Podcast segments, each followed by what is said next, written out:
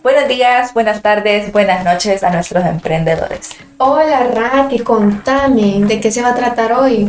Bueno, hoy primero que todo necesito que se vayan a la página web y descarguen las dos plantillas de herramientas para conocer tus ideas, que son el Design Thinking y el Brainstorming. Contame un poco de qué se tratan, para qué sirven. Empecemos. El Brainstorming es una herramienta que te va a ayudar en el proceso del Design Thinking y ordenar, ordenando tu idea y llegar al punto clave que te lleva al design thinking, que es un proceso para comprender las perspectivas ajenas, para poder así empatizar con tu público y lograr exitosamente tu objetivo. ¡Huela, qué increíble!